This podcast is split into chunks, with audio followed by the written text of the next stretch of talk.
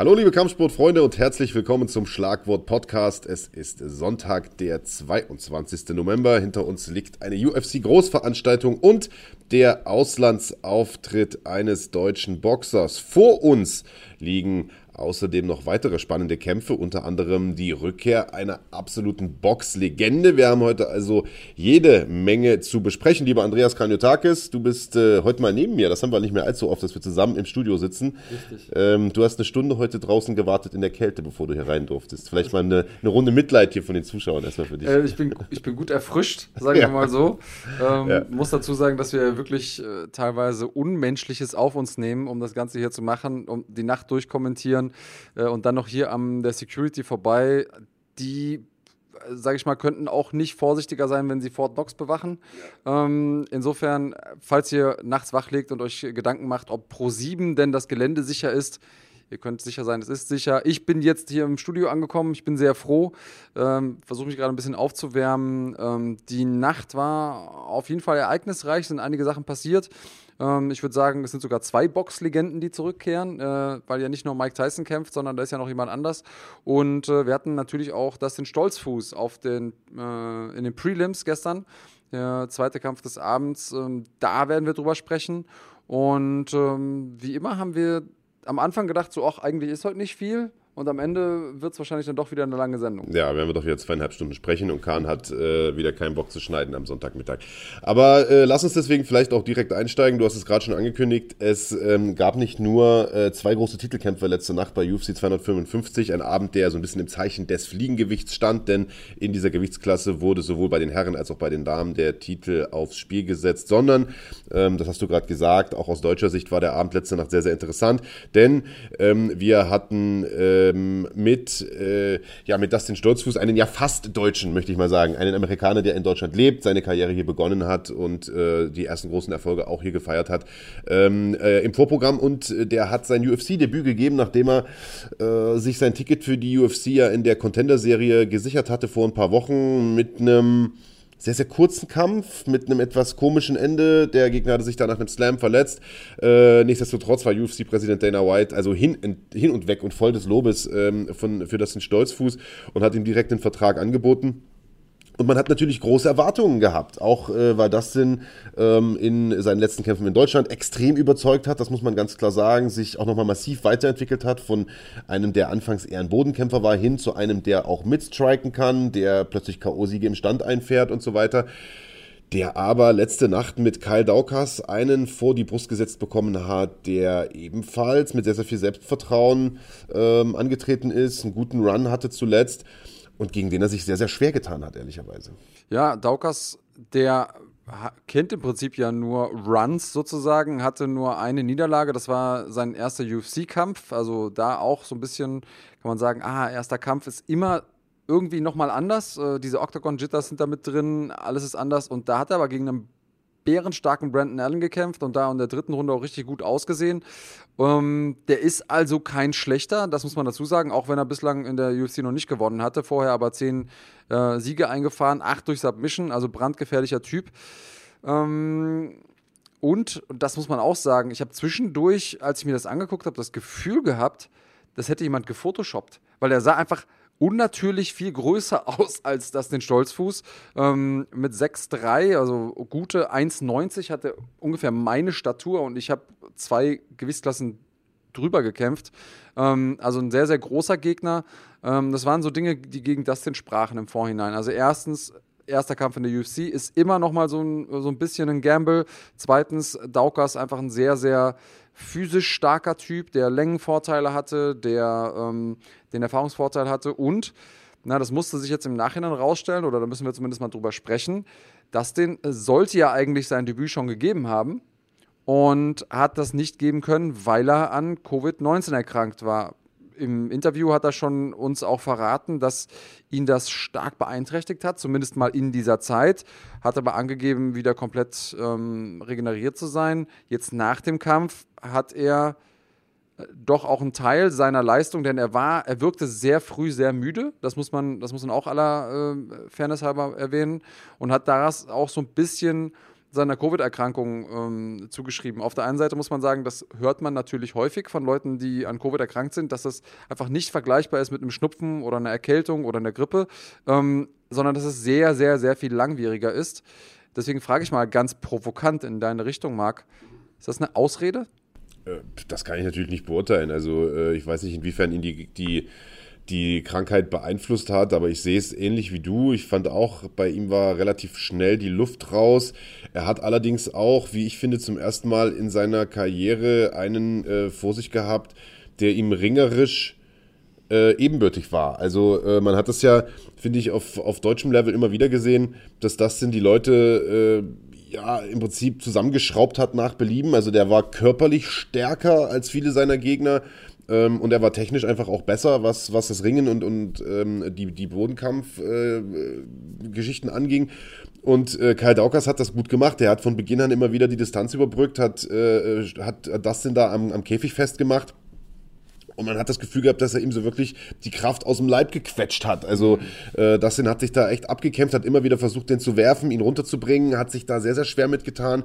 Äh, wenn das Ganze dann auf dem Boden gelandet ist, lag Dustin auch meist unten, hat dann versucht, äh, aus der Unterlage noch irgendwelche Submissions anzubringen. Und äh, also ich meine, egal wie gut du auch am Boden bist, ähm, ich glaube, Michael Bisping hat das neulich auch mal in irgendeiner Übertragung gesagt, der sagte, im MMA willst du einfach nicht unten liegen. Also selbst wenn du, also es sei denn, du bist irgendwie, keine Ahnung, Charles Oliveira oder sowas, aber äh, es ist halt nicht Grappling, weißt du, und, unten zu liegen ist einfach scheiße. Und äh, er hat da immer mal ein paar Beinhebel versucht und, und ein Armbar, glaube ich, auch mal äh, ganz gut äh, im Ansatz gehabt. Aber Daukas hat das alles von im, im Keim erstickt, sage ich mal, und hat ihn da drei Runden lang äh, gegrindet, so kann man es, glaube ich, nennen. Das ist natürlich eine kräftezehrende Strategie, will ich damit sagen. Also vielleicht war deshalb auch einfach die Luft weg, aber es kann natürlich gut sein, ähm, dass da Covid-19 seinen Teil dazu beiträgt. Denn so lang ist das jetzt nicht her, ja. äh, muss man auch ehrlicherweise sagen. Ich weiß gar nicht, für wann der Kampf zum ersten Mal angesetzt war, aber das war erst vor ein paar Wochen. Ja. Äh, und ich weiß nicht, wie lange man braucht, um sich davon zu erholen. Also du siehst ja im Fernsehen teilweise diese schweren Verläufe.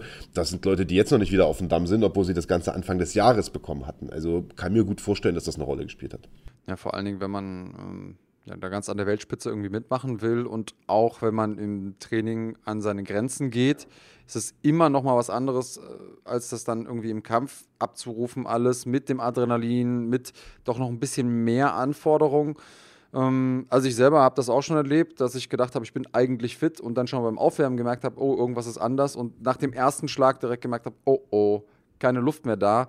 Ähm, wir geben jetzt da erstmal so diesen Benefit of the Doubt, also weil wir ihn natürlich auch als äh, sehr leistungsstarken Kämpfer kennen und vor allen Dingen kennen wir ihn ja auch als jemand, der eigentlich keine Ausflüchte ja. sucht. Also wenn der irgendwie Blödsinn macht, habe ich das Gefühl, sagt er auch, nö, war irgendwie nicht so cool, der versucht nichts schön zu reden. Deswegen glaube ich das dann erstmal, dass es das war. Gut, dann munter putzen, ersten Kampf kann man mal vergeigen in der UFC, äh, es geht weiter. Äh, was ich spannend fand, war, dass in der Übertragung äh, von den Amis auch genau auf das anspricht gespielt wurde, was äh, du auch schon gesagt hast und was wir auch alle wissen, dass er natürlich in den USA geboren ist, aber irgendwie eher der, der, der deutschen MMA-Szene zuzuordnen ist. Und das haben die auch nochmal betont. Ähm, fand, fand ich spannend und irgendwie auch schön. Ja, auf jeden Fall. Äh, und ich meine, dass du deinen deinen Debütkampf in der UFC verlierst, ist ja jetzt auch kein Beinbruch, so ehrlich muss man auch sagen. Also er wurde da jetzt nicht deklassiert. Äh, es war jetzt kein ansehnlicher Kampf, aber auch von beiden Seiten ehrlicherweise nicht. Also ich kann mir gut vorstellen, dass äh, auch Kyle Daukas da, der jetzt seinen ersten UFC-Sieg eingefahren hat, ähm, ich habe das vorhin vielleicht auch ein bisschen missverständlich formuliert, also der ist mit einem guten Run in die UFC gekommen, hat sein Debüt dann verloren gegen Brandon Allen, hat jetzt seinen ersten Sieg geholt. Das war jetzt kein Sieg, den er sich, äh, wo er sich das Foto über den Kamin hängt wahrscheinlich so, aber es war halt ein wichtiger Sieg. Äh, und ich sag mal, auch Dustin wird seinen ersten UFC-Sieg mit Sicherheit holen. Das war jetzt die erste Niederlage seit, ich weiß gar nicht, fünf Jahren für ihn. Ähm, und äh, ja, ich glaube, der, der wird nächstes Jahr, wenn er gesund und munter ist, im wahrsten Sinne des Wortes, sicherlich auch äh, wieder zurückkehren. Wir drücken ihm auf jeden Fall die Daumen. Aber da ging es aus deutscher Sicht natürlich schon erstmal ein bisschen doof los. Ich weiß gar nicht, willst du über den Rest des Vorprogramms noch sprechen, Andreas? Ansonsten würde ich sagen, springen wir direkt in die Maincard und äh, in unser Tippspiel. Das war äh, dieses Wochenende wieder spannend und kurios, wie lange nicht, muss ich ehrlicherweise sagen. Das ist richtig. Ich würde über äh, die Maincard noch ein paar Kleinigkeiten sagen, weil es gab immer so, so, so ein paar kleine Highlights für mich. Erstens der erste Kampf auf der Maincard, absolut sehenswert Wert äh, zu Recht Fight of the Night geworden. Die Prelims meinst du? Der, äh, der Prelims, Entschuldigung, ja. Äh, Sascha Palatnikov hat da gekämpft gegen Luis Koske und alter Bär, die haben sich's gut gegeben, muss ich mal sagen. Auch Alan äh, Juban gegen Jared Gooden war ein sehr ansehnlicher Kampf. Äh, schaut mal rein und für die Damen der Schöpfung, also Juban ist ja auch Model und so, der sieht auch einigermaßen gut aus, kann man sich also doppelt geben. Für die Damen der Schöpfung. Wollte ich gerade sagen, Alter. Ja, ich versuche auch ein bisschen die Neue Diversität in Ja, ist unserem äh, Publikum anzusprechen. Außerdem auch vielleicht spannend, Antonina Shevchenko hat gekämpft, die Schwester der Championess. Und ähm, da weiß man ja immer so ein bisschen, wenn mehrere Leute aus dem Team kämpfen und dann sogar die Schwester und die dann vielleicht verliert, hat das irgendwie Auswirkungen, psychologische. Also in dem Fall nein, weil Shevchenko hat sehr, sehr gut gekämpft gegen eine, wie ich finde, starke Ariane Lipski, die wirklich gute Momente hatte. Aber Shevchenko da mit dem äh, TKO-Sieg in der zweiten Runde richtig, richtig gut. Und ich glaube, den darf man nicht unterschlagen. Äh, Joaquin Buckley, ihr kennt ihn, der Typ, der mit diesem verrückten Drehkick K.O., ihr wisst, was ich meine, ähm, hat wieder einen äh, Performance of the Night Bonus eingefahren, diesmal einen K.O. geholt mit seinen Fäusten gegen einen brandstarken Jordan Wright, der zwar auch äh, UFC-Debüt hatte, aber wahnsinnig stark. Also, das hat man gesehen, der war auch gut eingestellt, der hatte keinen Respekt, der war physisch stark, der war auch technisch stark, trotzdem Buckley hat den einfach überwalzt und ich glaube, der Typ ist jetzt spätestens irgendwie Mainstream angekommen. Und last but not least, letzter Kampf auf dem, im Vorprogramm, dann können wir auch übergehen ins Main-Programm, Main weil es gleich noch wichtig wird. Brandon Moreno hat äh, Brandon Royval besiegt und das Ding, das war echt eklig anzusehen, denn äh, Moreno vollkommen zurecht gewonnen, gar keine Frage, aber Brandon Royvals Schulter ist da irgendwie rausgepoppt am Boden und man hat nur gesehen, der hält seine Hand komisch fest und, äh, und war da schmerzverzerrt. Das sind ja alles Dinge, die wir eigentlich nicht sehen wollen bei Kämpfern das Schöne in Anführungsstrichen war, sein Trainer hat noch im Oktagon die Schulter wieder äh, eingerenkt. Ähm, könnt ihr euch gleich mal angucken hier, wir blenden es ein. Äh, sehr, sehr unangenehmes Bild für mich, da zieht sich bei mir direkt immer alles zusammen. Aber deshalb interessant, weil Brandon Moreno, so wie es aussieht, wenn man Dana White glauben darf, als nächstes gegen den Sieger des Hauptkampfes kämpfen ähm, darf und das sogar noch dieses Jahr.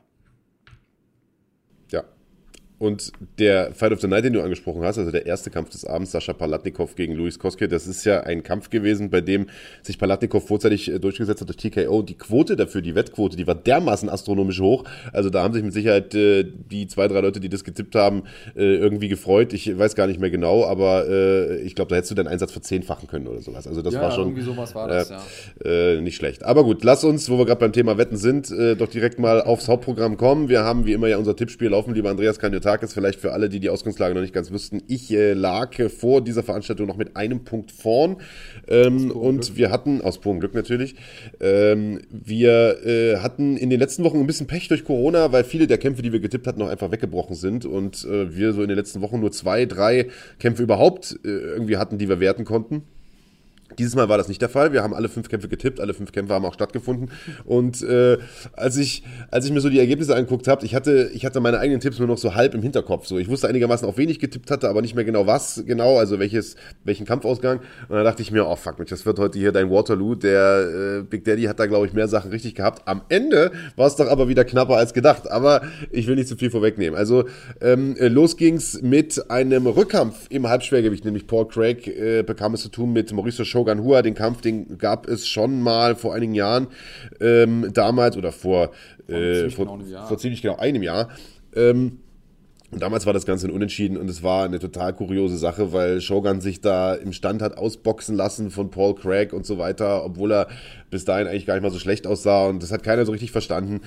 Jetzt gab es den Rückkampf und äh, ich habe mich da irgendwie dazu hinreißen lassen, da so einen Herztipp abzugeben und auf den großartigen, einstmals großartigen Mauricio Shogun Hua zu tippen. Das war ein großer Fehler, lieber Andreas Kranjotakis, denn äh, der sah überhaupt nicht gut aus. Nein, der sah nicht gut aus. Und, ähm, hätte er jetzt irgendwie eine große Bombe gefangen und äh, oder wäre da irgendwie unglücklich gestolpert und im Bodenkampf gelandet und Craig auf ihm drauf und hätte dann irgendwie die Submission geholt, hätte man sagen können, ah Mensch, ja, doof gelaufen, aber äh, der, der, wirkte so, als wäre er gar nicht wach gewesen. Der wirkte so, als wäre er in Slow Motion unterwegs gewesen.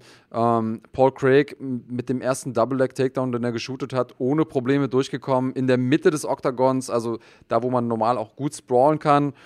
Aber also da war noch nicht mal der Ansatz von einem Ansatz von einem Sprawl von Hua, der einfach nicht mehr, wie er selbst aussah. Und äh, ich habe mich eh gewundert, diese, diese Statistik, die man vorher gesagt hat, oh ja, der hat von seinen letzten sieben Kämpfen nur einen verloren. Und ich immer wieder muss ich auf diese Statistik gucken und denke mir, wie ist die denn zustande gekommen? Weil ehrlich gesagt sieht der schon lange nicht mehr gut aus. Und er gewinnt trotzdem einfach durch die Erfahrung und, äh, und durch seinen Willen und seinen Fight-IQ immer noch Kämpfe. Aber er ist schon lange nicht mehr der äh, Shogun, den wir aus Pride-Tagen kennen. Ähm, und äh, deswegen habe ich auch gegen, äh, gegen ihn getippt sozusagen. Ich habe ja gedacht, er macht es durch eine Submission, äh, Paul Craig, weil ich glaube, dass er beim letzten Mal hatte er nur zwei Wochen Vorbereitungszeit, das ist eine Geschichte. Und ähm, zudem glaube ich, dass einfach seine Lernkurve noch größer ist. Der ist im, im Stand viel besser geworden in den letzten ähm, Jahren. Und äh, das hat er auch nochmal bewiesen, wirkte für mich auch da wieder gefährlichere in dem Kampf. Ja, und dieses, dieses Ende ist so ein bisschen abstrus, denn ich habe ja auf Submission durch Craig getippt, auch wenn es super lange her ist, äh, dass äh, Shogun irgendwie mal submitted wurde. Äh, ich habe es einfach Craig zugetraut am Ende des Tages war er da in der Backmount, also äh, Hua mit dem Gesicht nach unten, Craig auf ihm drauf, hat ihn da lang gestreckt und hat dann am Ende gepoundet. Ist eigentlich auch eine klassische Position und aus der man mal einen Rear Naked Choke reinhauen kann. Hat er so nicht gemacht. Ähm, und Hua hat abgeklopft zu Schlägen. Das ist eh was, was man total selten sieht im MMA und äh, dann noch von so einer Legende sowieso. Und eigentlich und das ist vielleicht was, worüber wir gleich mal diskutieren könnten, eigentlich kann sowas auch als Submission gewertet werden. Offiziell von der UFC und von allen Offiziellen und von der Behörde wurde es als TKO gewertet. Bedeutet, ich bekomme einen Punkt weniger. Trotzdem immer noch einen Punkt, aber eben nur einen. Ja. Das stimmt. Also das wird tatsächlich häufiger falsch gemacht. Wir hatten ja neulich schon mal die Diskussion, ich weiß gar nicht, ob wir im Podcast schon drauf eingegangen sind. Ich überlege auch gerade, welcher Kampf das war. Ah doch, das war Kevin Holland gegen Charlie Ontiveros. Das war vor zwei Wochen, glaube ich. Da hatten mich tatsächlich einige Leute auch bei Instagram angeschrieben und gesagt, Mensch, äh, damals wurde der Oliveros irgendwie geslammt und äh, hat gesagt, oh, ich habe mir wehgetan, ich glaube am Nacken oder sowas. Und der Kampf wurde, wurde beendet. Und das ist eine Verbal Submission. Das heißt, es ist eine Aufgabe. Und in dem Fall ist das eigentlich auch eine Aufgabe-Niederlage. Das hast du vollkommen richtig gesagt, denn Shogun hat da abgeklopft. Und egal, ob du jetzt in der Submission abklopfst oder unter Schlägen abklopfst, es ist eine Submission, wurde aber als TKO gewertet und da fragt man sich, wieso ist das denn so? Ähm, die UFC kennt ihre eigenen Regeln nicht.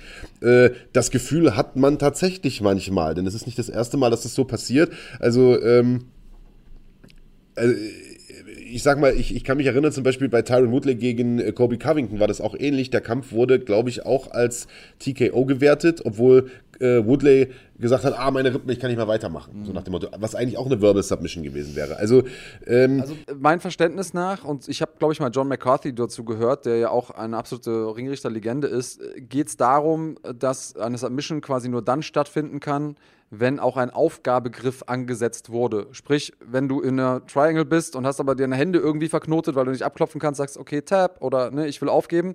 Ähm, in dem Moment, wenn es aber durch eine Verletzung kommt oder durch irgendeine andere Situation, in der nicht gerade eine Auf ein Aufgabegriff angesetzt wurde, gilt es sozusagen als äh, TKO für mich scheiße in dem Moment, weil ich einen, äh, einen Punkt verliere. Aber ich glaube, das ist sozusagen die Auslegung. Und, äh das, also, das ist interessant, wenn John McCarthy das sagt, weil dann kennt er das Regelwerk offensichtlich selbst nicht. Denn, also, ich habe mir, wie gesagt, vor zwei Wochen tatsächlich die Mühe gemacht und nochmal in die Regeln reingeschaut, ähm, weil es eben eine ja, ich war so eine Art Grauzone ist und jeder das halt irgendwie auslegt, wie er gerade lustig ist. Äh, und in den Regeln der, der äh, zumindest der US-Sportbehörden steht es klipp und klar drin. Also äh, wenn ein Kämpfer nicht weitermachen kann und der Ref nimmt ihn aus dem Kampf, ist es ein TKO. Ja, also äh, und wenn er aber in einem Aufgabegriff zum Beispiel einschläft, dann ist es eine Technical Submission, ne, weil er halt nicht abgeklopft hat. Ja, und wenn er aber, äh, egal ob unter Schlägen oder unter was auch immer, ähm, aufgibt und laut das entweder durch Handsignal oder durch laute Aussage äh, das sozusagen kenntlich macht, dann ist das eine Submission oder eine Verbal Submission. Also ich, ich würde dir normalerweise widersprechen. Heute würde ich sagen, du hast recht, dann bekomme ich einen Punkt mehr. Aber am Ende werden wir uns wahrscheinlich, wirst du sagen, an den Offiziellen orientieren. Die haben jetzt nun mal so entschieden, ähm, dass es ein TKO ist. Das stimmt. Also für dich. Egal, was da im Regelwerk steht. Also das, was der, was der Offizielle entscheidet, das steht letztlich. Das ist wie im Fußball. Das ist eine Tatsachenentscheidung, egal ob das jetzt ein Elfmeter war oder nicht am Ende des Tages. Ähm, dementsprechend ist das Ding hier tatsächlich als äh, TKO gewertet worden für Paul Craig. Du hast Submission getippt. Ich habe, äh, egal, ich habe Mauricio Hua getippt. Ich bin komplett raus. Dementsprechend irgendwie ein Punkt für dich und da ging der Abend für mich schon mal scheiße los oder die Nacht. Ähm, nächster Kampf war ein Duell der Damen, Catelyn Chukagin gegen Cynthia Calvillo und irgendetwas, lieber Andreas Kranjotakis, hatte ich, Gott sei Dank, muss ich sagen, geritten, auf Cynthia Calvillo zu tippen. Also, die ja ehrlicherweise aus meiner Sicht einfach nur dahingestellt wurde, um Chukagin nochmal so ein nochmal einen Schwung nach oben zu geben, nachdem sie jetzt zuletzt irgendwie, glaube ich, sogar zweimal ins Brett bekommen hatte. Äh, einmal. Einmal nur? dazwischen noch einen Sieg. Ah, sie hatte noch einen Sieg dazwischen. Na gut, dann habe ich das jetzt vielleicht unterschlagen, aber äh, die auf jeden Fall einen Sieg brauchte, um nochmal oben anzugreifen. So kann man es ja vielleicht ganz gut zusammenfassen. Ach, siehst du sie genau, sie hat Antonin, äh, Antonina Shevchenko besiegt, ja. nachdem sie gegen die große Schwester oder die kleine Schwester verloren hatte. Ich glaube, die große ist es. Ähm, ja, aber also, was hast du denn gedacht, wie Cynthia Caveo das macht? Also ich dachte ehrlich gesagt, dass das so ein äh, mentales Ding wird. Äh, denn Chikagian war mit Sicherheit nicht zufrieden mit ihrem letzten Kampf gegen Jessica Andrade. Da wollte sie ja schon im Prinzip wieder anknüpfen und sagen, okay, ich habe zwar jetzt gegen die Championess verloren, aber ich habe jetzt erstmal ihre Schwester geschlagen. Das ist ja auch eine gute Storyline. Ähm, und besiege dann noch mit Jessica Andrade die nächste aufstrebende Contenderin. Und dann hätte man ein guten, gutes Argument gehabt zu sagen, okay, dann mach's doch nochmal, probier's doch nochmal, du hast dich verbessert, wie auch immer. Ähm, aber das hat eben nicht funktioniert und da ist sie ja wirklich mit Pauken und Trompeten untergegangen, mit diesem Bodyshot, der mir zu Hause wehgetan hat beim Zusehen. Ähm, und da sofort wieder zurückzukommen, hat mir so ein bisschen das Gefühl gegeben, vielleicht will die gerade zu viel. Vielleicht ist sie gerade sich selber ein bisschen im Weg und du weißt, wie es ist. Man, man kuriert vielleicht alte Schmerzen nicht aus und alte Dinge, die sich vielleicht nicht nur im Kampf ereignet haben gegen Andrasch, sondern auch im, im Fightcamp. Und äh, das war so ein bisschen meine, mein Bedenken. Auf der anderen Seite habe ich gedacht, ey, Cynthia Calvillo, die hat es bislang einfach noch nicht mit den ganz, ganz Großen zu tun bekommen. Und wer sagt denn, dass sie nicht in der Lage ist, mit den Großen mitzuhalten. Ja, zuletzt Jessica Ai besiegt, was ähm, echt ein guter Kampf war von ihr. Ähm, zuvor nur eine Niederlage gehabt gegen Carla Esparza, gegen die, die man auch mal durchaus verlieren kann. Deswegen habe ich gedacht, ey, weißt du was, vielleicht ist die ja real. Und sie ist real, aber ich glaube, sie ist halt noch nicht Top 3 Real. Also Real ist ja auf jeden Fall, aber äh, also nicht, nicht gut genug, um äh, gegen, gegen solche Kaliber mitzuhalten. Dementsprechend wird es ein äh, einstiegiger Punktsieg für Catelyn Chukagian und zwei Punkte für mich, denn genau das habe ich getippt. Äh, wunderbar. Und schon war ich wieder im Rennen, 2 zu 1 äh, für den, für den Tippspielkönig. Das muss man auch nochmal vielleicht erwähnen, der äh, letzte Saison ja schon für sich entschieden hatte und auch diese Saison für sich entscheiden wird. Dann kam aber der Kampf, über den ich mich wirklich aufgeregt habe. Also ich sag mal bei, oder also nicht über den Kampf, sondern über meinen Tipp, würde ich sagen. Also was mich da geritten hat, weiß ich nicht. bei Shogun kann man noch sagen, gut, das war so ein bisschen Nostalgie. Ne? Äh, auf Shogun kann man mal tippen. Das ist einfach der, der Sympathieträger viele Jahre lang gewesen für alle, äh, der große Held der MMA-Fans. In dem Kampf, der jetzt kommt, nämlich oder kam, nämlich Tim Means gegen Mike Perry. Also Tim, Mike Perry ist erstens mal kein Sympathieträger, sondern ein absoluter Vollidiot, so, den kann, glaube ich, keiner leiden. Und ich hätte fast gesagt, du hast, du hast auf ihn getippt, weil du dich mit, mit ihm gut identifizieren nee, kannst. Nee, überhaupt nicht, Mann. Der Typ ist völlig hohl. Äh, und also, das, also normalerweise habe ich ja auch dieses Credo, dass ich grundsätzlich nicht auf Leute tippe, die mental völlig von der Rolle sind. Und ich sage mal, Mike Perry, der hat ja, ich weiß nicht, was mit dem los ist, ob es zu viele Schläge auf dem Kopf waren, ob es der Alkoholkonsum oder was auch immer für ein Konsum ist. Ich habe keine Ahnung. Aber der ist auch außerhalb des Käfigs seit vielen, vielen Monaten völlig völlig neben der Spur und äh, das hat schon, ich sag mal, Mayhem Miller-mäßige Ausmaße angenommen. Ja, ja abgesehen also, davon, dass er ohne Trainer dahin kommt, nur ja. mit seiner schwangeren Freundin in der Ecke. Ja, das meine ich, also das gehört ja alles auch mit dazu. Also nicht nur, dass der halt irgendwie in der Öffentlichkeit durchdreht und alte Leute boxt und Leute beleidigt und Frauen haut und keine Ahnung, oder wahrscheinlich Frauenhaut, weiß man nicht genau, äh, sondern wie du sagst, ne, also der versteigert auch, wer mit ihm in die Ecke kommen darf und solche Geschichten. Und ich sag mal, wenn du an so einem Punkt angelangt bist, das ist schon Crazy Horse Charles Bennett Style oder, oder Mayhem Miller Style, das ist schon so verrückt, solche Leute gewinnen in der Regel auch keine Kämpfe mehr. Deswegen wollte ich eigentlich auch, ich hatte mir fest vorgenommen, also auf den tippst du auf keinen Fall. Ich weiß gar nicht, wie es dazu gekommen ist, dass ich auf den durch K.O. getippt habe. Ich glaube ehrlich gesagt, du musstest vorlegen und hast Termins genommen und ich hatte keinen Bock, das gleiche zu tippen oder wie das war. Also im Prinzip muss ich sagen, bist du schuld. So, okay. ich verstehe. Ich bin also jetzt dran schuld. Ähm, ich, ich weiß nicht, ob das wirklich so ist. Fakt ist, ich habe auf Termins getippt. Ähm, Mike Perry ist einfach ein absoluter, ähm, ja, eine Überraschungskiste. Ich glaube, ich habe es in der Übertragung so gesagt, ich glaube nicht mal Mike Perry weiß, was Mike Perry als nächstes tun wird. Und dadurch kann natürlich immer alles passieren. Zusätzlich hat er die Power, um die Kämpfe zu beenden. Und das auch noch hinten raus. Ob, das hat man auch in dem Kampf gesehen, obwohl er müde war, wirklich streckenweise war er immer noch gefährlich. Tim Means aber abgeklärt und der ist auf jeden Fall ein großer Gewinner des heutigen Abends, denn er hat äh, selbst gesagt, die, die 30 Prozent, die er von der Kampfbörse von Mike Perry bekommt, sind um die 30.000 Euro. Ähm, plus seine eigene Kampfbörse, plus den Sieg noch mit nach Hause genommen. Ich würde sagen, äh, für den äh, läuft es gerade. Ja, genau. Also, das müssen wir vielleicht noch mit dazu sagen. Also, Mike Perry hat da halt auch Übergewicht gehabt und zwar ganze 5 Pfund. Das sind also mal lockere 200 Kilo. Ähm, und das also in der, in der Gewichtsklasse. Also, was ist, ist ein hart, Riesenvorteil ist, auch ein Wettbewerbsvorteil, muss man sagen, wenn man so viel mehr ähm, Gewicht mit in den Kampf äh, bringt. Und dass er es trotzdem dann nicht geschafft hat gegen Tim ja. ist ja eben nochmal eine Zusatz- oder Zusatzsternchen hinter der Leistung von, äh, von Team Means, das meine ich damit. Also insofern, Team Means einer der großen Gewinner des Abends. Äh, ich habe auch gewonnen. Wie viele Punkte habe ich bekommen für den Kampf jetzt? Äh, weiß ich gar Was nicht mehr genau. Getippt? Ähm, also du hast tatsächlich ähm, einen Punkt nur bekommen dafür, denn das Ganze ging über die Punkte und du hast ja getippt, äh, Means macht das vorzeitig.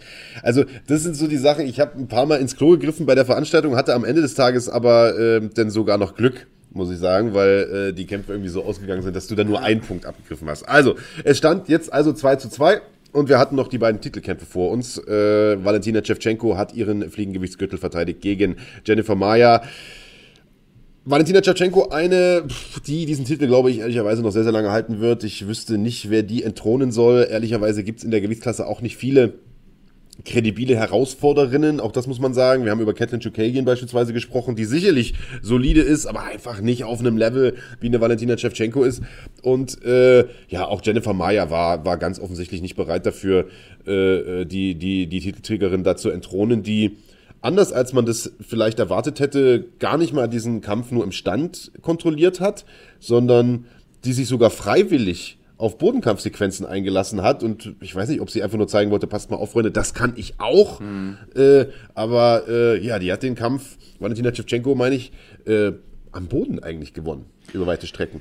Es gab ein paar Überraschungsmomente an dem Kampf. Also zunächst mal diese absolut verrückte Quote von 2000, äh, von, von, von minus 2000. Ähm, also im Prinzip, dass man zwei, also 2000 Euro hätte setzen müssen, um 100 Euro zu gewinnen bei Valentina Shevchenko. Vollkommen crazy, diese, diese Quote, die sich aber in der zweiten Runde schlagartig verändert hat. Denn erstens hat in der ersten Runde, und das war eine große Überraschung, Shevchenko den Vorwärtsgang gesucht im Grappling, den Takedown geholt und dann den Rest der Runde da unten kontrolliert. Erste Überraschung. Zweite Überraschung, Jennifer Maya von unten verhältnismäßig ungefährlich, unglaublich gute BJJ-Kämpferin, aber hat es nicht geschafft, mal irgendwie einen Arm zu isolieren oder mit der Hüfte aktiv zu sein oder so. Gar nicht gefährlich von unten. Ähm, das war eine Überraschung. Zweite Runde, große Überraschung, kommt Maya zurück, ist ihrerseits aktiv, presst Shevchenko mehr gegen den Zaun, gewinnt die Runde auch sehr, also sehr eindeutig, jetzt keine 10-8-Runde, aber es war schon klar, okay, die Runde hat die Championess abgegeben und auf einmal hat man gemerkt, die Buchmacher wurden irgendwie ein bisschen nervöser und ähm, dann haben wir danach wieder, sag ich mal, eine sehr dominante Shevchenko gesehen, die mit fortlaufender Rundenzeit und, und Kampfzeit einfach immer besser geworden ist. Und so ein bisschen habe ich mich dann selber auch ertappt dabei, dass Shevchenko einfach zu den Champions gehört, denen man so viel zutraut, dass selbst wenn sie mal eine Runde verlieren, man denkt, oh, das war jetzt aber keine gute Performance. Ja, am Ende des Tages hat sie vier von fünf Runden gewonnen. Ja, okay, ist immer noch eine sehr, sehr stabile Leistung gegen, und das muss man vielleicht auch mal unterstreichen, eine Jennifer Maya, die aus meiner Sicht heute Nacht über sich hinausgewachsen ist. Also die war physisch topfit, die war richtig gut eingestellt, die war zu keiner Sekunde in irgendeiner Art und Weise gebrochen, die war also die ganze Zeit mit im Kampf und ähm, für mich hat sie trotzdem auch gewonnen. Also obwohl ihr hier keiner eine, Chance ausgerechnet hat, hat sie mal kurz aufgeblitzt und ähm, sehr, sehr gute Kämpferin, muss ich sagen. Auch wenn Shevchenko da nochmal einfach ein Level über ihr ist. Naja, die Frage ist nur, was macht man jetzt mit der? Also äh, es wird quasi schon gefeiert, wenn sie mal eine Runde verliert. Das hat ja schon äh, Habib-mäßige Ausmaße, ehrlicherweise fast. Äh, man die Frage sich stellen, wer soll da jetzt oben angreifen? Also die, die, die Gewichtsklasse ist wirklich super äh, dünn besetzt. Äh, ich sag mal, man hat da Jessica Andrade oben stehen. Kathleen Chukagian brauchen wir uns nicht unterhalten, äh, hat schon ihre Titelchance gehabt. Jennifer Maya Cynthia Calvillo hat jetzt erst verloren. Also wer, wer ist denn da eine, eine potenzielle Herausforderin? Also da schreit es doch förmlich äh, nach einem nach einem Superfight. Der Superfight gegen Whaley Zhang, den du meinst, weil der Superfight gegen Amanda Nunes macht natürlich im Moment gar keinen Sinn. Gegen die hat sie schon zweimal verloren. Whaley Zhang auf der anderen Seite wäre ein neues Gesicht, wäre ein frisches Gesicht, wäre auch einfach nochmal von dem physischen Matchup was anderes. Würde ich mir super gerne angucken. Aber, da muss ich reingrätschen, ich glaube, dass Jessica Andrade eine sehr reale Bedrohung für sie ist. Nicht, weil ich Jessica Andrade für die technisch bessere Kämpferin halte, aber sie hat bewiesen, dass sie schon mehrfach gegen technisch bessere Kämpfer sogar in ihrem Feld bestehen konnte. Bestes Beispiel, Caitlin Chikagian, die sie jetzt gerade aus dem Rennen genommen hat, oder auch Rose Namajunas, die beide aus meiner Sicht technisch versiertere Kämpferinnen sind als äh, Andrasch, aber sie ist einfach so ein Powerhouse, dass sie sowohl mit Schlägen als auch mit Slams oder anderen Aktionen den Kampf rumreißen kann. Und zumindest mal die ersten zwei Runden stelle ich mir extrem herausfordernd vor, auch für die Championess. Und wenn sie das gemacht hat, dann soll sie gegen Whaley sein kämpfen. Naja, Andrade hat sich zumindest ein bisschen weiterentwickelt. Sie ist nicht mehr so, nicht mehr nur dieser kleine Rambo, sondern hat irgendwie das geschafft, jetzt so ein bisschen ihre Power zu kanalisieren. Ähm, zumindest hat sie das gegen Catelyn Chukagian äh, getan und sah da wirklich gut aus. Äh, ja, muss man gucken. Ich kann mir nicht so richtig vorstellen, dass äh, sie es schafft, da äh, Shevchenko zu entthronen, aber äh, den, den Kampf wird man wahrscheinlich denn jetzt irgendwie äh, machen. Lassen wir uns mal überraschen. Aber ein, achso, nee, und äh, Moment mal, wir wollen ja noch den Tipp auswerten. Du hattest äh, gesagt, Shevchenko macht das vorzeitig, hat sie aber gar nicht, äh, sondern hat das nach Punkten gemacht, so wie ich das getippt habe. Dementsprechend 2 zu 1. 2 zu 1 an der Stelle äh, für mich. Und äh, einen Kampf hatten wir noch, Davison Figueiredo, Figueiredo gegen Alex Perez, ein Kampf, der naja, nicht kurzfristig zusammengekommen ist, der stand jetzt schon eine Weile, aber der ursprünglich nicht geplant war, äh, will ich sagen, sondern eigentlich hätte das ja ähm, Cody Garbrandt sein sollen, der da um den Fliegengewichtstitel antritt, der quasi nach einem Titel in der neuen Gewichtsklasse greift, war ja mal Bantam-Gewichtstitelträger, der hat sich allerdings verletzt, deswegen konnte Alex Perez da einspringen, starker Ringer, einer, der über die Contender-Serie in die UFC gekommen ist. Und das ist auch äh, eine interessante Geschichte, denn das zeigt, dass diese Contender-Serie tatsächlich auch funktioniert, also dass dieses Nachwuchsformat wirklich auch Leute hervorbringt, die ähm, die auch schnell, muss man sagen, äh, an die Spitze durchstarten. Also ich weiß gar nicht, in welcher Staffel der Perez dabei war, erste oder zweite. in der ersten. Ja, äh, also das ist jetzt quasi drei Jahre her oder so oder vier. Äh, also der hat das relativ schnell dann auch geschafft, ähm, sich da einen Titelkampf zu sichern.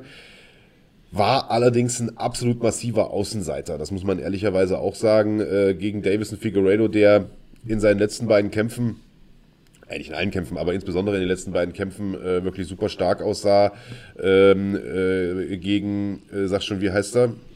Joseph Benavides. Gegen Joseph Benavides. Und äh, ja, der bei den meisten Buchmachern wirklich der klare Favorit war und dieser Favoritenrolle, das muss man sagen, äh, auch absolut gerecht geworden ist in diesem Kampf. Wir haben so ein bisschen diese Unterteilung. Natürlich gibt es erstmal die Leute, die nicht in der UFC kämpfen und dann die Leute, die in der UFC kämpfen. Aber wenn man in der UFC ist, heißt es noch lange nicht, dass man in den Top 15 mitkämpfen kann. Wenn man in den Top 15 ist, heißt es noch lange nicht, dass man in den Top 10, Top 8 mitkämpfen kann. Und wiederum steigert sich das bis in die Top 3. Also ich finde so diese Top 3 der Gewichtsklasse sind immer noch mal so eine eigene Schallmauer. Ähm, und einige Leute kommen an dieser Schallmauer nicht vorbei. Für mich war dieser Kampf gegen, äh, zwischen Carvillo und Chikagian so ein Kampf, der das eben gezeigt hat. Äh, Chikagian gehört in die Top 3, aber hat einfach nicht, hat nicht das Skillset, ähm, um die Championess zu entthronen. Deswegen wird sie für mich immer so dieser Gradmesser bleiben, zumindest solange sich da nichts ändert, ähm, wer quasi an ihr vorbei darf. Und ähm, auf der anderen Seite haben wir das bei, bei Perez auch gehabt, diese Frage, okay, vielleicht ist, gehört er ja damit hin auch für ihn war jetzt irgendwie eine seiner letzten Niederlagen gegen Joseph Benavides. Okay, kann man machen. Und davor hatte er irgendwie 2016 das letzte Mal verloren und sonst nur, nur gute Siege eingefahren. Deswegen war ja die Frage, vielleicht ist er gut genug, um äh, Davison Figueredo zu schlagen. Denn auch wenn ich mich daran erinnere, vor dem ersten Kampf gegen Benavides haben auch alle gesagt, naja, der ist ganz gut, aber er hat halt noch nicht gegen Leute wie Benavides gekämpft. Okay, hat er gemacht, den hat er zweimal besiegt, weil nach dem ersten Mal haben sie auch gesagt, ja, da gab es irgendwie einen Zusammenstoß mit den Köpfen und irgendwie war das auch so ein bisschen Glück und naja, beim zweiten Mal hat er ihn komplett auch ausgeknipst in der ersten Runde. Und jetzt sagt man, okay, er ist der Man. Das hätte auch passieren können für Alex Perez, aber er war natürlich der Außenseiter. Und nach dieser Performance muss ich sagen, wie gut sieht äh, dieser Davison Figueredo aus? Also das ist, finde ich, eh so ein Phänomen, dass man in der UFC immer schon gesehen hat, dass es eine, also es gibt gute und schlecht besetzte oder schlechter besetzte Gewichtsklassen, das sowieso. Ähm, aber in allen Gewichtsklassen ist es so, dass es dann so die Top 10, die Top 5, die Top 3 gibt, was alles gute Leute sind, wo in denen untereinander jeder jeden schlagen kann und dass du dann aber einen Champion hast, der über allem sitzt, an den einfach keiner rankommt. Also in jeder oder in, in, in vielen Gewichtsklassen hast du einfach einen Typen, der raussticht und der so viel besser ist als alle anderen, dass da erstmal über Jahre den keiner antasten kann. Wir haben das mit GSP gesehen, wir haben das mit Anderson Silva gesehen, wir haben das mit John Jones gesehen und vielen, vielen anderen mehr. Äh, und ich glaube, Davison Figueredo könnte einfach auch ein solcher Kämpfer sein. Valentina Shevchenko ist eben ebenfalls ein solcher Name. Äh, das heißt ja nicht, dass die, die 2, 3, 4, 5 der Gewichtsklasse schlechte Kämpfer sind, ganz im Gegenteil. Das sind die Top-Leute der Welt. Aber an den absoluten Spitzenmann oder die absolute Spitzenfrau äh, kommen sie dann eben nicht ran. Und äh, ich glaube, es wird sehr, sehr schwer sein, auf lange Sicht sehr, sehr schwer sein, Davison Figueredo zu entthronen, weil der erstens physisch extrem stark ist für die Gewichtsklasse. Der ist unglaublich aggressiv, aber nicht dumm aggressiv, sondern hat einen sehr, sehr hohen Fight-IQ, wie ich finde. Ähm, ist sowohl mit den Händen als auch am Boden extrem gefährlich, ringerisch stark. Also äh, das, das wird eine extrem stark, äh, schwere, schwere Nummer für, äh, für, für jeden Herausforderer, da irgendwie zu bestehen. Und ähm, ich sag mal, das war jetzt auch ein sehr, sehr kurzer Kampf. Nicht mal zwei Minuten hat das gedauert. Figueredo hat gefühlt keinen Kratzer abbekommen. Ähm, das heißt, der soll, will und soll schnellstmöglich auch wieder kämpfen wenn man Dana White glauben will, sogar noch dieses Jahr, was bedeutet, dass äh, wahrscheinlich die Jahresabschlusskarte aufgewertet wird. Äh, und da kämpft ja Leon Edwards gegen Hamza Chimaev. Bislang ähm, ist das ja schon eigentlich eine geile Karte. Da sind auch echt ein paar gute Kämpfe noch zusätzlich drauf. Aber da den Figueredo nochmal drauf zu sehen, der ein absoluter Actionfighter ist und das ist fürs Fliegengewicht ja auch nicht selbstverständlich. Alle bis auf drei äh, Kämpfe hat er vorzeitig gefinisht. Ich glaube, neun K.O.s und, und acht Submissions jetzt.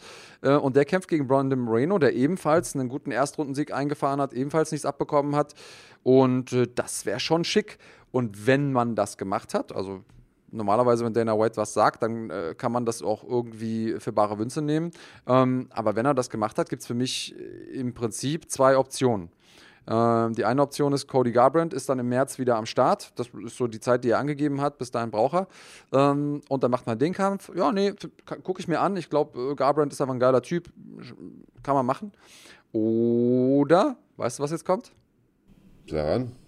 Triple C kommt zurück. Ja, wird ja schon seit längerem diskutiert, ob der vielleicht nochmal ein Comeback äh, feiert, aber ich muss sagen, die UFC scheint da gar nicht das ganz große Interesse daran zu haben, ehrlicherweise. Aber äh, lassen wir uns mal überraschen. Also ich weiß auch nicht, ob das mit diesem Rücktritt, den er da gemacht hat, nur so, ein, so eine Art äh, PR-Gag sein sollte und er darauf gehofft hat, dass ihn alle betteln, dass er zurückkommt und jetzt macht es keiner. So äh, kommt es mir ehrlicherweise fast vor. Aber gucken wir mal, wie sich das entwickelt. Ähm, ich würde nur noch mal vielleicht äh, kurz überlegen, wann der Kampf stattfinden könnte, weil du sagtest, das wird auf derselben Karte sein wie Edwards gegen Chimaev. Das glaube ich aber ehrlicherweise gar nicht, denn ich könnte mir vorstellen, die packen sie bei UFC 256 drauf, also am 12. Dezember.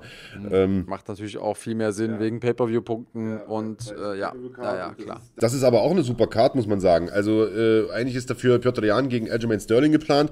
Man hat äh, einen Haufen weiterer geiler Kämpfe, unter anderem äh, Tony Ferguson gegen Charles Oliveira, wo wir äh, gleich noch drüber sprechen werden und, und, und. Also ähm, das wird eine fette Card. Äh, lass uns mal überraschen. Äh, an dem äh, Wochenende ist ohnehin äh, eine ganze Menge los, kampfsporttechnisch. Aber äh, guck nochmal auf die, äh, auf die Punkte, die wir im Tippspiel abgeräumt haben. Ich hatte gesagt Figueredo TKO, du hast gesagt Submission, dementsprechend zwei Punkte für dich, einen für mich. Und das macht eine Gesamtwertung von 5 zu 5 Punkten am Ende des Tages. Also wieder mal ein scheiß Unentschieden. Ja, und das, obwohl, und ich glaube, da können wir uns darauf einigen, ich besser getippt habe diese Woche. Weiß ich ehrlich gesagt gar nicht. Also Calvillo hast du getippt, lagst du ja voll daneben. Einen Außenseiter-Tipp gemacht, okay. Ja, war völlig, völlig falsch, ehrlich gesagt. Also, aber also, man kann auch auf Shogun Hua tippen, weißt du? Das hätte ja auch passieren können. Ja, nee, ist Und, äh, Ja, am Ende, also besser getippt, sieht man ja am Ende nur an den Zahlen. Ne? Und Wer gewinnt, hat recht, meinst du? So sieht es nämlich aus. Auch mit Glück und. und äh, gewinnen werde am Ende des Tages ja ich, zumindest liege ich nach wie vor noch mit einem Punkt vorn. Wir sehen es an der Gesamtwertung 32 zu 31 Punkten. So, äh, damit ist die UFC abgehakt. Äh, der Vollständigkeit halber wollen wir noch erwähnen, dass es einen Deutschen auch im Ausland gab im Boxen der äh, in den Ring gestiegen ist, in die Höhle des Löwen sich gewagt hat und das schon zum zweiten Mal in diesem Jahr. Die Rede ist von äh, Hafenbasti, Sebastian Formella, der ja im August äh, den größten Kampf seines Lebens bestritten hat, in Los Angeles sich Sean Porter gestellt hat, da ja mächtig auf die Mütze bekommen, sich aber trotzdem ganz, ganz äh, gut verkauft hat, so muss man, ehrlich muss man auch sein, ähm, dann nach Hause gekommen ist und wenige Wochen später einen Kampf annimmt gegen einen aufstrebenden jungen Conor Ben, den Sohn von Nigel Ben, der englischen Boxlegende.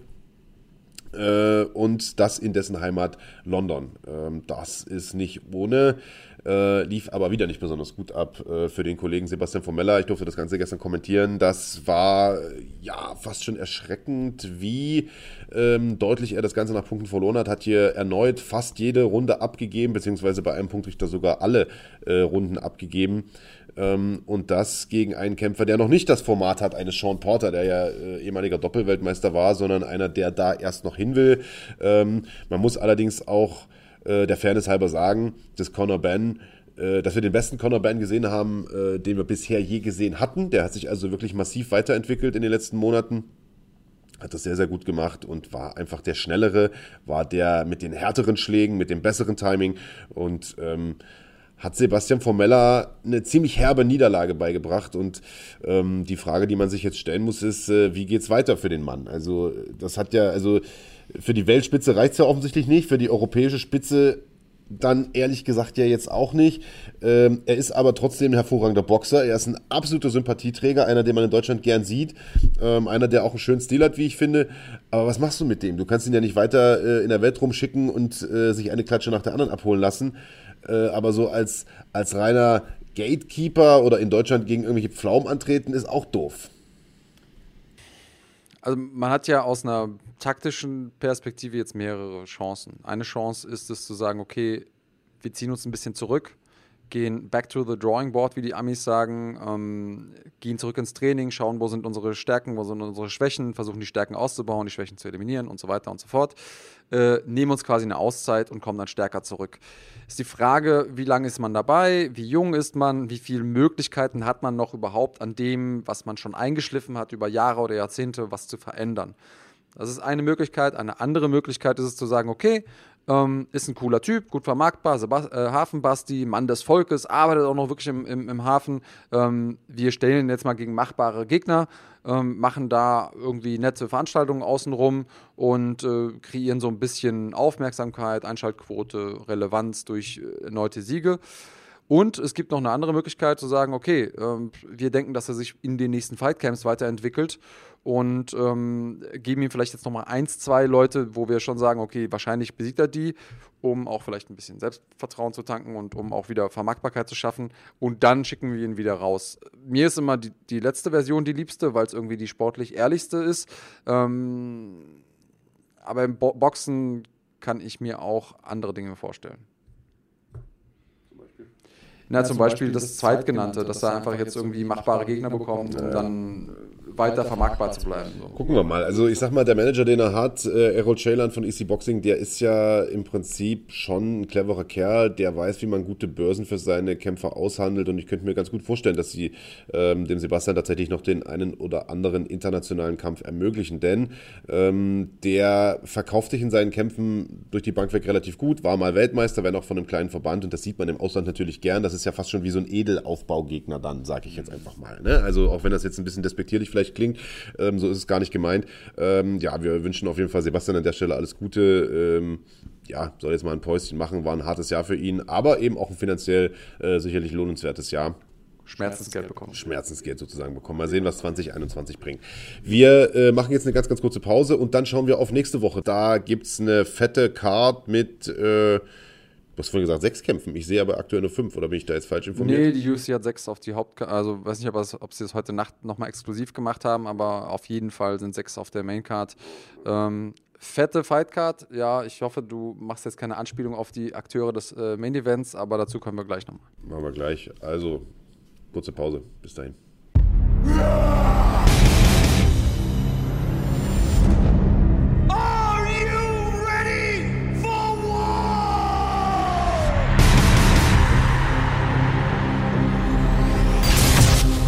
Fighting ist ab sofort auch auf YouTube. Exklusive Inhalte nur für Mitglieder schon ab 1,99 Euro. Hör mal rein, so.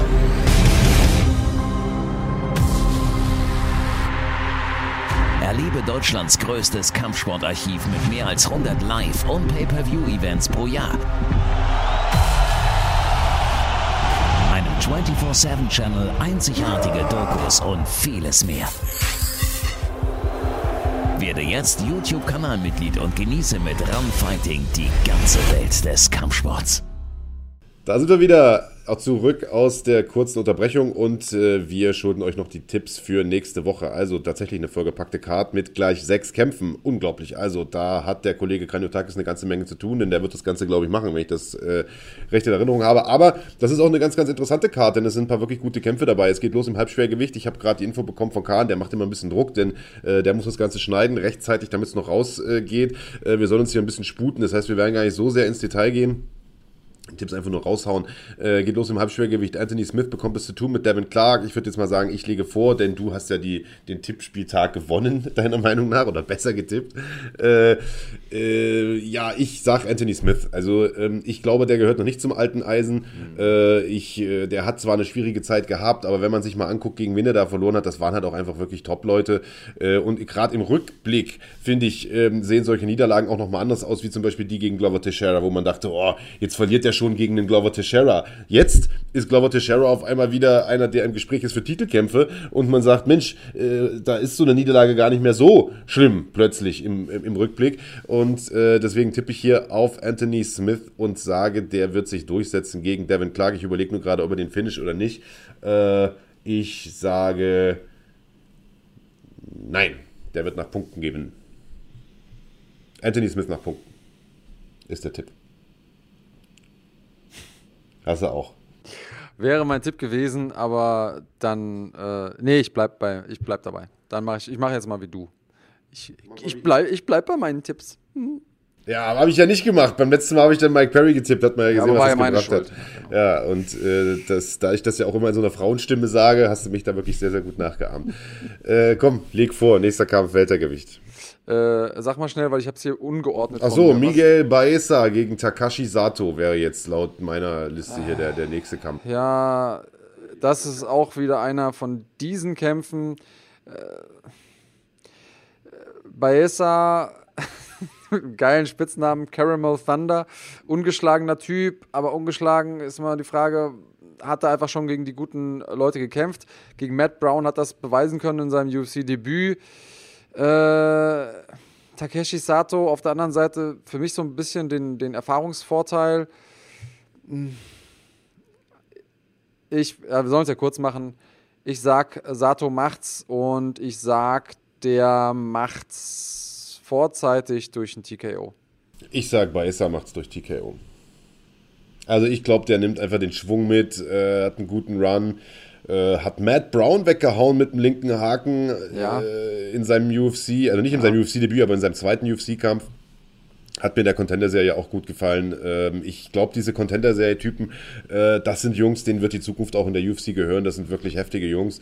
Ähm, und sagt der Baesa, äh, der macht das und haut den Takashi Sato, nicht etwa Takeshi, da warst du wahrscheinlich bei Takeshis Castle oder so noch im Kopf. äh, gut, aber haben wir zumindest unterschiedliche Tipps, ist ja gar nicht so schlecht. Ich äh, lege vor, Fliegengewicht der Damen, Gina Massani gegen Rachel Ostovic. Rachel Ostovic, eine, die nicht nur das Zeug zum Pin-Up-Model hätte, sondern äh, auch zur BJJ-Weltmeisterin. Falls sie das nicht sogar schon mal war, weiß ich ehrlich gesagt gar nicht. Ist auf jeden Fall eine gute Bodenkämpferin. Ähm, oder beziehungsweise äh, eine, eine, solide Bodenkämpferin, ich will es nicht übertreiben, und BJJ-Weltmeisterin ist auch übertrieben, ich erzähle Schwachsinn. Wenig geschlafen diese Nacht. Ähm, hat auf jeden Fall es zu tun mit Gina Masani, ich glaube aber, das wird relativ schwierig, denn Masani ist eine äh, wirklich äh, heftige äh, Kämpferin und will gar nicht so lange rumsabbeln. Ich glaube, Masani macht das vorzeitig und gewinnt durch TKO. Das wäre die dritte Niederlage in Folge für Rachel Ostovic. Schwierig. Sie steht also mit dem Rücken zur Wand. Glaubst du, sie kann ihren Job nochmal retten? Also ich glaube nicht, dass sie chancenlos ist. Ich glaube, dass ähm, Ostovic durchaus eine gute Kämpferin ist, mehr als quasi nur ein hübsches Gesicht. Aber ich glaube auch, dass sie in der UFC jetzt zumindest mal kein, kein Champion-Potenzial hat. Hatte ein paar gute Kämpfe bei Invicta, aber ich, also ich glaube, sie verliert, aber ich glaube dann, dass sie verliert. Ähm, was hast du gesagt, TKO? Äh, ja. Ja, dann sage ich, sie verliert über die Punkte. Hat sie zwar noch nie, aber. Ich mir gerade mal die Bilanz an von, von Rachel Ostovic, weil ich ihn nochmal auf den Schirm holen wollte, nachdem ich gerade äh, den, den völligen Dünnpfiff äh, gebrabbelt hatte über deren Bodenkampfskills. Also die Bilanz ist ja erschreckend. Die hat ja mehr, die hat ja mehr, mehr Niederlagen als Siege. Das ist ja, ist ja Wahnsinn. Also, äh, das ist eine Negativbilanz. Das ist eine Negativbilanz, ja, in der UFC. Das, ja, die, die BJJ-Weltmeisterin, zu der ich sie machen wollte. Ich weiß auch nicht, wen ich da gerade im Hinterkopf hatte. Nee, äh, das, das war natürlich Quatsch. Äh, wie gesagt, war eine kurze, kurze Nacht. Also Gina Massani sage ich, mach's vorzeitig. Du sagst? Ich sag, äh, sie macht's nach Punkten. Ja, okay, alles klar. Äh, Co-Main-Event, sehr, sehr interessanter Kampf, denn auch da haben wir wieder einen Ah, nee, du bist dran mit Vorlegen, glaube ich, ne? Äh, wir reden über das Schwergewicht. Äh, Parisian. Ja. Achso, ist doch gar nicht Common Event, genau. Wir haben ja noch den, den Renato Molcano. Ja, ja, aber wir sind jetzt beim Schwergewicht, ja. Ähm, Sollen wir die andere Liste hier auf? Ja, sehr. Ach, ich, ich, bin, ich finde die ganze, ganze Card wirklich schwer zu tippen. Ich würde sagen, Parisian macht das Ding. Ähm, vorzeitig TKO. Ja, scheiße. Also, das ist ehrlicherweise auch mein Tipp. Also, ich bin total überzeugt von dem Parisian. Der Typ hat einen langen, langen Weg gehabt in die UFC. Mhm. Der war zweimal in der Contender-Serie, der war zwischendurch noch bei TAF äh, und der hat jetzt irgendwie auch vor ein paar Wochen erst, also äh, lass mich lügen, vor vier, fünf Wochen oder so, äh, dann sein Ticket da gelöst. Wie gesagt, zum zweiten Mal in der Contender-Serie gewesen. Am, ähm, na gut, schon ein bisschen länger her, 18.8. Aber äh, trotzdem jetzt erst dieses Jahr. Ähm, und hat da Chad Johnson wirklich auseinandergenommen und äh, das ist ein Typ, der kann, glaube ich, im Schwergewicht ein bisschen was reißen. Von dem verspreche ich mir viel. Mhm. Würde auch sagen, der macht das durch TKO. Parker Porter, äh, ja, weiß ich nicht, ob der da viel, viel entgegensetzen kann. Das wäre also der Tipp. Und dann äh, kommen wir jetzt zum Co-Main-Event, den ich da so ein bisschen unterschlagen hatte. Und das ist ein echt geiler Fight. Renato Moicano gegen Rafael Fiziev. Äh, Fiziev zuletzt sehr, sehr gut ausgesehen ähm, gegen den, der Engländer hier mit dem roten Irokesen, gegen Mark der Casey. Äh, sehr, sehr guten Kampf gemacht. Renato Moicano, bisschen bisschen durchwachsene Bilanz, ehrlicherweise. Mhm. Liegt aber daran, dass der halt auch einfach mal durchweg die absoluten Killer da gekämpft hat. Jose Aldo gekämpft hat und so.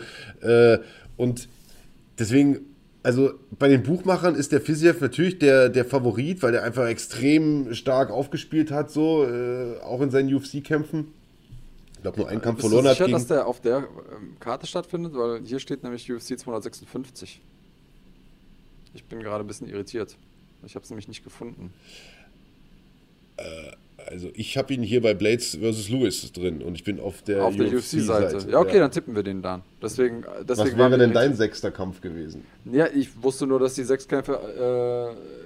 Äh, ich, ich, ich tippe heute komplett aus der Hüfte, Alter. Ich habe äh, die ganze Nacht durchkommentiert. Äh, ich tippe komplett aus der Hüfte. Aber lass uns den tippen. Der wird so stattfinden. Wenn es auf der UFC-Seite steht, dann haben die den vorgezogen, Alter. Okay. okay, ihr merkt, wir hatten beide eine kurze Nacht. Ähm, aber gut, Raphael, Raphael Fies. bei, bei, dem einen äußert sich dadurch, dass er sexistisch wird, der andere ist müde und verpeilt. Sehr gut. Äh, jetzt hast du mich vollkommen ausgegangen. War ich dran mit vorlegen? Ja, war ich. Ja. Ne? Also Renato Moicano, glaube ich, wird das machen, auch wenn er der Außenseiter ist äh, bei den Buchmachern. Darauf wollte ich hinaus, denn ähm, ich weiß, Fisiev sah gut aus in seinen letzten Kämpfen. Hat, glaube ich, irgendwie äh, in, den letzten, äh, in seinen letzten Kämpfen nur einen verloren gegen Mustafa. Mustafa, wenn ich mich nicht irre. Ähm, schießt mir, also seht es mir nach, wenn ich, wenn ich da jetzt daneben liege, aber ich glaube, so war es. Und Renato Mulcano hat einfach wirklich extrem starke Competition gekämpft und ich glaube auch wirklich deutlich bessere Competition äh, als Rafael Fiziev in der UFC. Deswegen denke ich, Renato Mulcano macht das und ich denke, er macht es. Ich denke, er macht es nach Punkten. Okay, wir sollen es ja kurz machen, ja. also gehe ich dagegen, hm. dann bleibt es auch spannend. Fiziev, TKO. Moicano nach Punkten. Ich sag Moicano, macht es durch TKO. Also ja, Moicano TKO und du sagst Fiziev TKO, ne? Okay. Ja, ist klar. Gut, dann kommen wir zum Hauptkampf. Und da hast du ja gesagt, ich soll keinen Witz machen über die beiden Hauptkämpfer. Was sind für Witz, Alter? das verstehe ich überhaupt nicht. Also du hast gesagt, eine fette Fightcard. Ach so. Und äh, da habe ich gedacht, vielleicht ist das eine Anspielung auf Derek Lewis ähm, Physiognomie. Und Fettshaming und Sexismus in einer Sendung wäre wär mir ein bisschen zu viel. Äh, Fettshame darf ich aber. Also das ist ja, also, weil ich bin selber fett. Achso, Und man, nach da- unten darf man. Ja, ja, oben nicht? natürlich. Ah, Also klar, weil eine Blondine darf ja auch Blondinenwitze machen. Und Ah, okay. Weißt du? äh, ja, aber ich leg vor. kannst du machen. Ich, ja, Der Dicke legt vor. Äh, Curtis Blades macht das Ganze und zwar vorzeitig. Ich kann mir nicht vorstellen, dass äh, Derek Lewis mit ihm fünf Runden aushält. Der bricht irgendwann vorher zusammen. Ähm, und ich glaube, dass das ein TKO wird. Das denke ich auch. Da Ja, wir das sagen- ist einfach der einzige sagen, Tipp. Runde, Ich weiß nicht, der? Kampf ist. Ich glaube, man tut dir Curtis Blades einfach ein Stück weit einen Gefallen. Äh, wobei ich ehrlicherweise gar nicht so richtig weiß, warum. Denn äh, der hat ja in der letzten Zeit mega die große Klappe gehabt, sah dann aber gegen Alexander Volkov gar nicht so gut aus. Hat da so ein, so ein Ding dahin ge, Hat gemacht, was er gesagt hat. Ja, hat sich draufgelegt, äh, da fünf Runden lang oder was. Aber äh, jetzt hat er hier mit, mit Derek Lewis ein. Also da kann ich mir einfach nicht vor. Ich finde zwar, dass Derek Lewis sich immer weiterentwickelt und so und jedes Mal besser aussieht und auch physisch besser aussieht, gar nicht mehr so dick ist, ehrlicherweise, Ja, ja, sondern ja. jetzt mittlerweile eher, also nicht mehr so, so eine schwabbelige Form hat wie du, sondern eher so eine straffe Körperform, wie ich mittlerweile bekommen habe. Aber ich glaube, also der ist einfach zu eindimensional. und Curtis Blades ist ein hervorragender Ringer, der wird ihn runterbringen und da mit Ellbogen eindecken bis, wie du es schon gesagt hast, da in der zweiten, dritten Runde. Der Ja, offen welche war Runde wahrscheinlich. Äh, achso, jetzt müssen wir Runden tippen. Aber ich, ich muss vorlegen, ne? Wirklich? Ja, ich habe ja den Kampf vorgelegt. Naja, dann mach. Ich sag Runde 4. Ich sag Runde 3. Okay. So ein Scheiß. Ja, okay, gucken wir mal. Also sechs Kämpfe. Einige unterschiedlich getippt, also jede Menge Punkte zu holen äh, nächste Woche. Äh, da äh, lösen wir das Ganze dann auf. Also, das waren die Tipps für nächste Woche. Ansonsten, lieber Andreas Kanotakis, gibt es noch einige News zu besprechen. Denn äh, nächste Woche wird nicht nur in der UFC gekämpft, sondern es wird auch geboxt. Mike Tyson kämpft gegen Roy Jones Jr. Es kommt, relativ, es kommt relativ schwer über die Lippen, muss ich ehrlicherweise sagen, weil man, man glaubt es kaum, dass diese beiden tatsächlich echt nochmal boxen. Also ich meine, bei Roy Jones äh, kann man sich irgendwie noch vorstellen.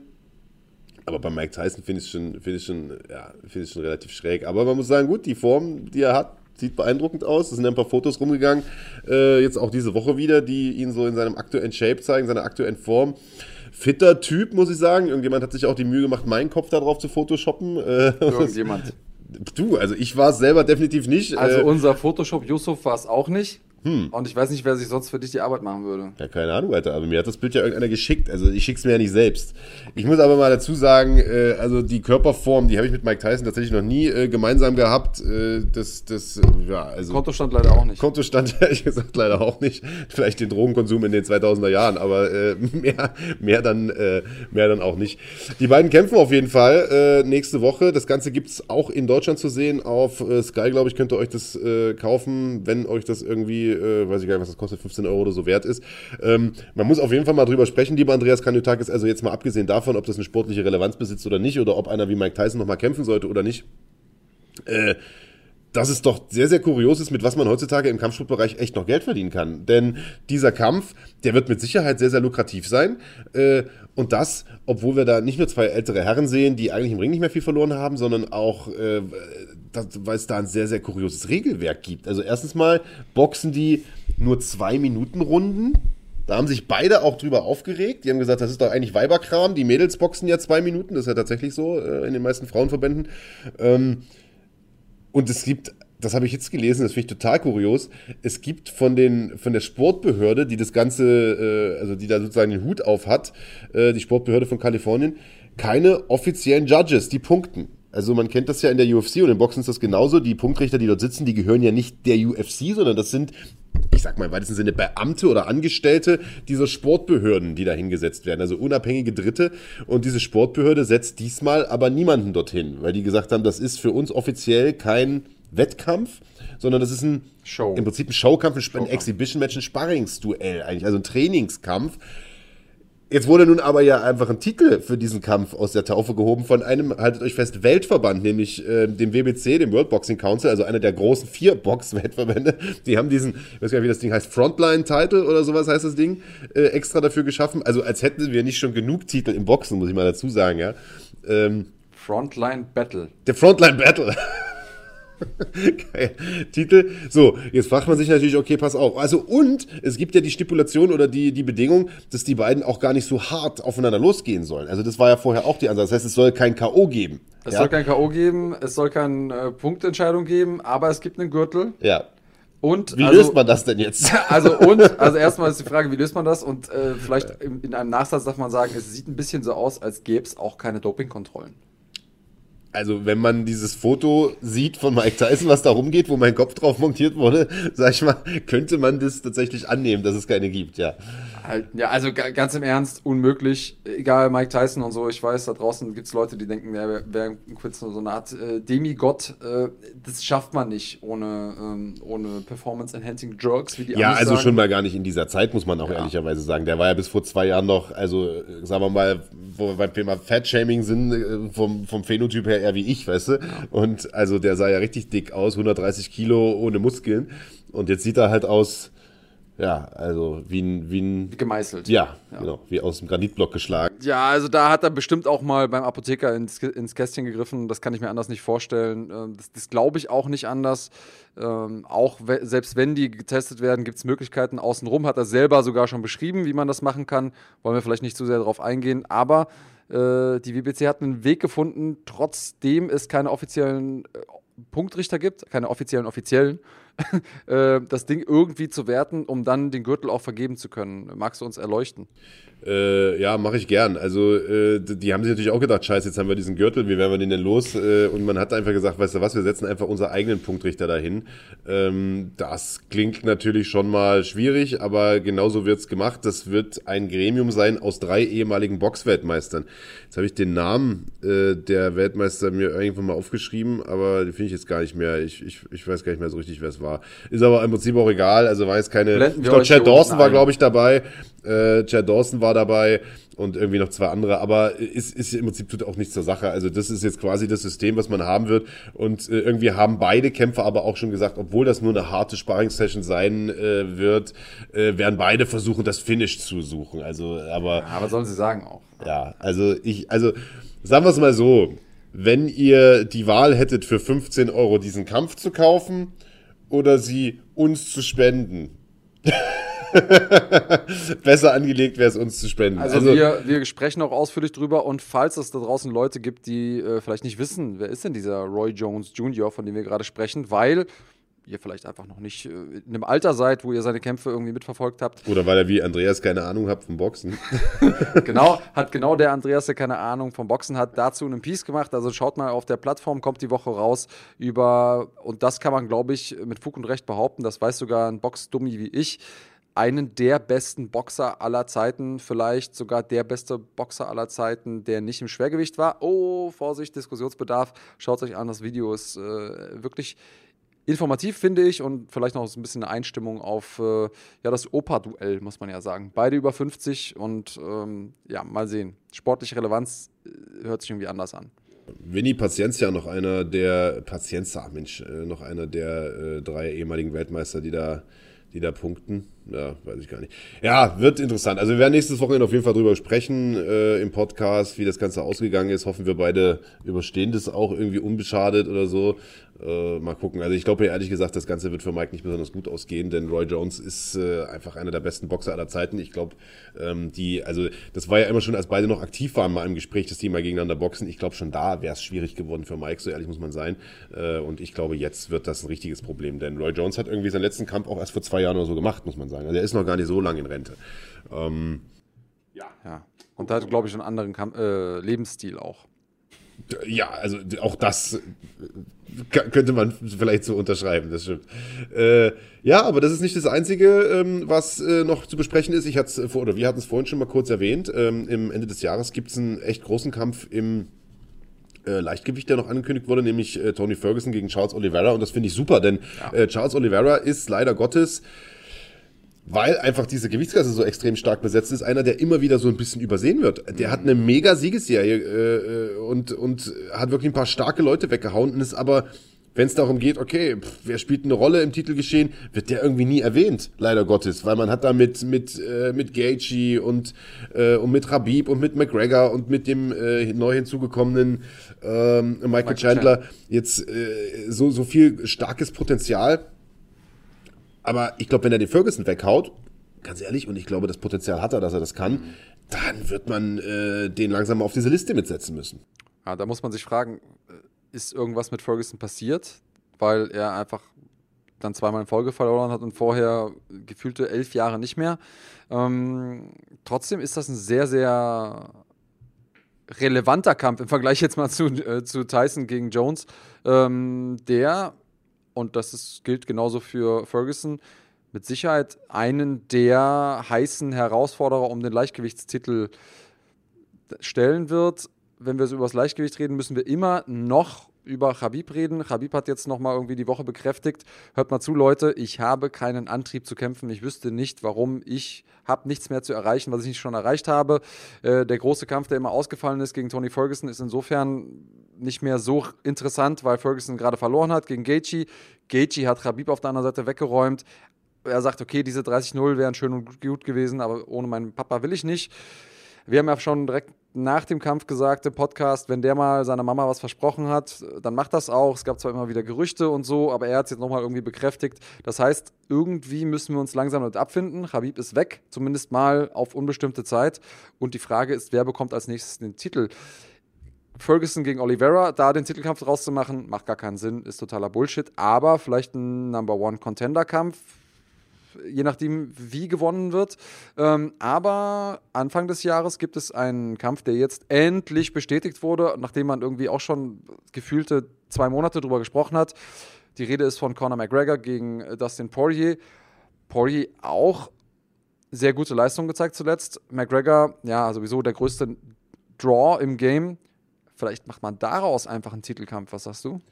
Ja, also klar, macht Sinn. Das war ja das, was wir als erstes auch spekuliert hatten, als dieser Kampf irgendwie im Gespräch war, dass man sagt, weißt du was, die hängen da einfach den Titel dran, weil wäre natürlich finanziell für die UFC total sinnvoll.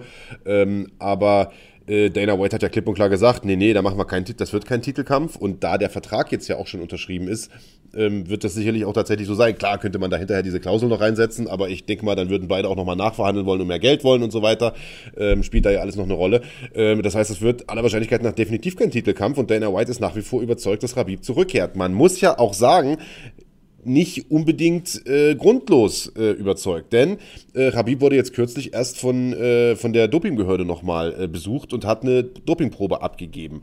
So, und jetzt kann man natürlich zu Recht sagen, okay, wenn du definitiv nicht mehr kämpfen möchtest und dir da einen Million Prozent sicher bist, warum unterziehst du dich noch diesen Test? Denn das ist schon nervig, muss man ja. sagen. Also äh, ich war mal bei so einem Test dabei, da haben sie Ottmann mal in, in Vegas äh, besucht. Das ist schon ätzend. Erstens mal dauert das eine Weile. Das ist nicht in, also man denkt ja immer, die klingeln, man pinkelt in den Röhrchen, da sind die wieder weg, aber das ist schon ein Akt von, weiß ich nicht, halbe, dreiviertel Stunde bis Stunde dauert das schon. Dann musst du ja nicht gerade in dem Moment pinkeln, wo die kommen und so. Äh, dann musst du Sachen ausfüllen und Dinge beantworten und und und. Also das ist schon ätzend, muss naja, man und es ist ja auch nicht so, dass die sagen, okay, hier ist das Röhrchen, geh mal in den, in den Raum und pinkle, sondern die stehen neben dir. Ja, genau. Und äh, also auch das ist vielleicht was, was man, äh, unterstelle ich jetzt mal, ohne Khabib näher zu kämpfen, äh, zu, äh, zu kennen, ich glaube, das findet der nicht so geil, wenn ihm jemand beim Pinkeln zuguckt. Äh, nicht so wie du zum Beispiel, ja, der sich immer drauf gefreut ich hat. Auch, ich stehe auf sowas. ähm, ja. aber, aber ich glaube, Khabib einfach nicht so sehr. Das ist ein gutes Argument. Ein zusätzliches Argument ist natürlich, dass äh, sein Manager auch irgendwann nochmal komplett unvermittelt diesen Twe Tweet rausgehauen hat mit 30 äh, Strich 0. Das kann nur auf eine Sache eine Anspielung sein. Vielleicht passieren da immer noch Sachen im Hintergrund. Nichts Genaues weiß man nicht. Aber erstmal nehme ich das für bare Münze, was mir der noch-Champion sagt. Und wenn Khabib sagt, er kämpft nicht, dann kämpft Khabib nicht. Ja, ja, ja, das ist aktuell natürlich der Status quo und ich glaube ihm schon irgendwo auch, dass er das durchzieht. Ähm, aber gucken wir mal. Fakt ist, Conor McGregor gegen Dustin Poirier wird aller Wahrscheinlichkeit nach erstmal kein äh, Titelkampf sein. Trotzdem ein spannendes Duell, denn äh, ich, man weiß momentan einfach auch nicht so wirklich, welcher Conor McGregor taucht da auf, wie sieht der aus. Natürlich war die letzte Performance von ihm super, aber das war halt auch gegen einen ohne da vielleicht zu despektierlich zu sein, äh, etwas abgehalfterten Conor, äh, äh, Quatsch, Cowboy Cerrone und so weiter. Und Dustin Poirier sah in seinem letzten, also in seinem letzten Kampf wirklich super aus. Der, äh, der ist immer noch in seinem, auf seinem sportlichen Zenit, würde ich sagen. Also das wird, könnte ich mir vorstellen, könnte ein anderer Kampf werden als das erste Aufeinandertreffen der beiden. Kann ich mir auch gut vorstellen. Ähm, weil Poirier einfach auch eine, eine Steigerungskurve, eine Lernkurve durchgemacht hat in der Zwischenzeit, die ganze Zeit im Training war, mit Sicherheit mit seinem Körper besser umgegangen ist. Äh, Hashtag Proper12. Ähm, ich glaube, dass Jones äh, zwischendurch zumindest mal den Fokus verloren hatte. Wenn er den Fokus wieder zurück hat, ist er immer gefährlich. Wenn er dann noch dieselbe Schnelligkeit hat, und auch das ist ein Faktor, Connors Kampfstil, und das dürfen wir nicht vergessen, lebt von seiner Timing, von seiner Präzision, von seiner Geschwindigkeit. Und erfahrungsgemäß ist das in den leichteren Gewichtsklassen das Erste, was geht. Deswegen ist es so, dass die schwereren Leute immer noch länger mithalten können. Bedeutet, wann kommt dieser Punkt, wo Conor McGregor nicht mehr diesen großen Vorsprung hat vor allen anderen, weil er diese Timing, Timing, Timing hat, gepaart mit der Geschwindigkeit. Ähm, ja, das sind alles Fragen, die man sich stellen kann. Spannende Fragen. Ähm, in dieser ganzen Geschichte ist irgendwie Dustin Poirier noch mit, mit drin. Und dann haben wir im Prinzip die Frage, machen wir den Titelkampf äh, zwischen McGregor und äh, Poirier? Was machen wir mit das, äh, äh, äh McGregor und ähm, äh, das, nee, doch, Poirier, Entschuldigung. Was machen wir mit Justin Gaethje, so rum? Und was machen wir mit dem Sieger aus Tony Ferguson gegen Oliveira? Und ja, das ist im Prinzip die große Frage, die es gerade in diesem Rennen zu beantworten gibt. Mit dem X-Faktor, kommt Rabib nochmal zurück oder nicht? Das ist natürlich ein Luxusproblem für die UFC. Ja, man hat so viel Talent, dass man oder so viele starke Namen da an der Spitze, ja, und Chandler ist auch noch mit dabei. Dass man, dass man nicht genau weiß, äh, was mache ich mit denen. Äh, also ich bin ja nach wie vor noch ein Advokat für ein richtig geiles Turnier, äh, richtig mit Turnierbaum und so über mehrere Monate hinweg. Ähm, ich weiß aber, dass die UFC da kein großer Freund von ist, aus gutem Grund muss man sagen, denn oftmals ähm, brechen solche Turniere dann einfach auch auseinander, weil einer sich verletzt und einer dann hier nicht mehr will und was weiß ich. Also gerade in Zeiten von Corona ist es ja, ist das ja auch alles gar nicht so einfach. Dann macht man es an einem Abend. Ja, genau, das, so wie früher. Ähm, also hätte ich voll Bock drauf, aber wird, wird natürlich nicht passieren.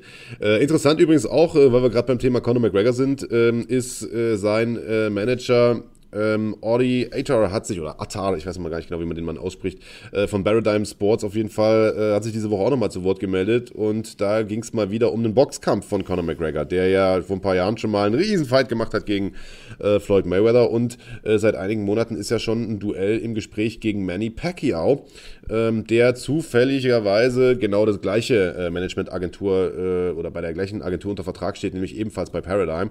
Und äh, das äh, war schon ein paar Mal im Gespräch, dass die vielleicht Outdoor kämpfen in diesem großen, neuen, geilen Raiders-Stadion in Vegas, was da äh, dieses Jahr eröffnet wurde.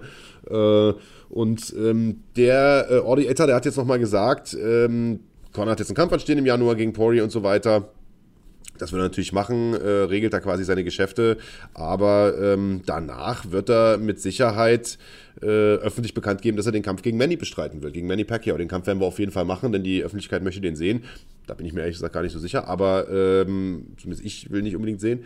Äh, also das scheint definitiv noch ein Thema zu sein für 2021, will ich damit sagen. Sobald da wieder Publikum zugelassen äh, ist in Vegas oder wo auch immer das Ganze stattfinden wird, könnte man tatsächlich einen weiteren Boxkampf sehen. Conor McGregor gegen Dustin, äh, Quatsch, gegen, gegen Manny Pacquiao. Und ehrlicherweise muss man sagen, Manny Pacquiao in dieser Phase seiner Karriere, das ist ja nicht mehr derselbe wie vor zehn Jahren vielleicht hat McGregor da sogar einen Hauch einer Chance. Also auf jeden Fall äh, mehr als gegen, als, gegen, äh, als gegen Floyd Mayweather damals. Ja, und ich glaube schon, dass es Leute gibt, die das sehen wollen. Also bestimmt nicht genauso viele wie gegen Mayweather. Ist jetzt einfach mal meine äh, Vermutung, aber damit lässt sich mit Sicherheit noch genug Geld machen. So ein kleines Fragezeichen ist, äh, Dana White wurde jetzt in einem Post-Fight-Interview darauf angesprochen, was er davon hält und der war komplett überrascht, der wusste davon überhaupt nichts. Ähm, normalerweise denkt man sich, dass McGregor ihn ins Boot holen würde. Ich interpretiere mal so ein bisschen da rein. Ich glaube, McGregor und äh, Dana White sind nicht mehr Best Friends. Die waren ja mal super close, aber ich glaube, dass sie jetzt einfach nicht mehr so eng miteinander sind, seitdem Connor auch einfach so einen großen Hebel hat und sich da so viele Dinge rausnimmt und, und versucht irgendwie alles nach seinem Willen zu gestalten.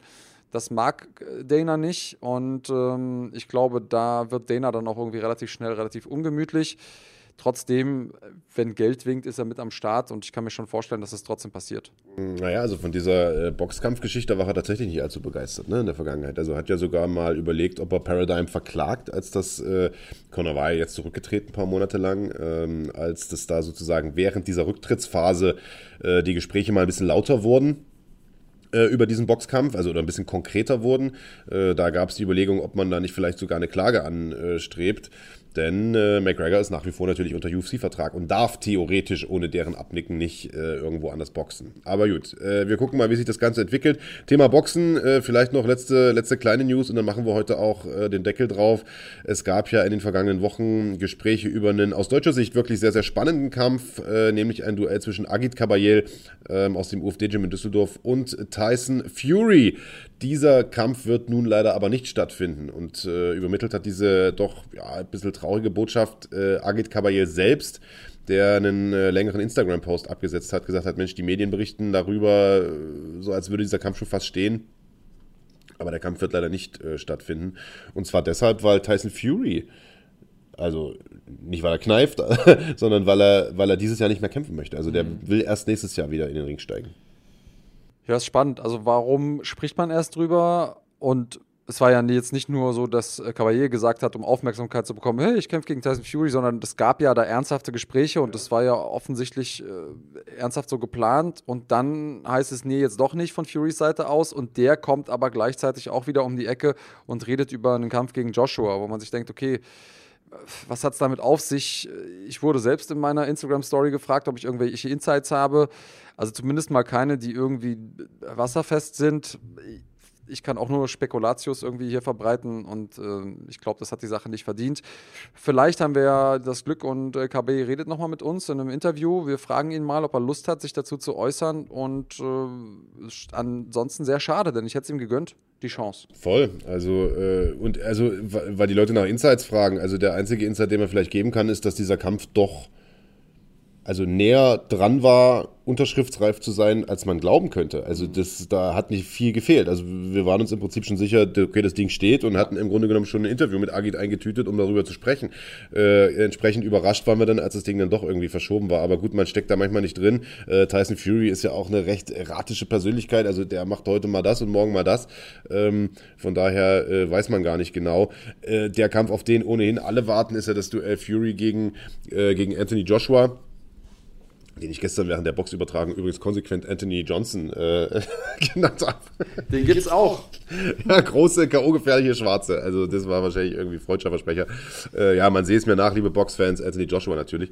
Ähm, der äh, hat ja Ende des Jahres noch eine Generalprobe, die muss er auch erstmal bestehen gegen Kubat Pulev äh, und dann soll es wohl diesen großen Kampf nächstes Jahr geben.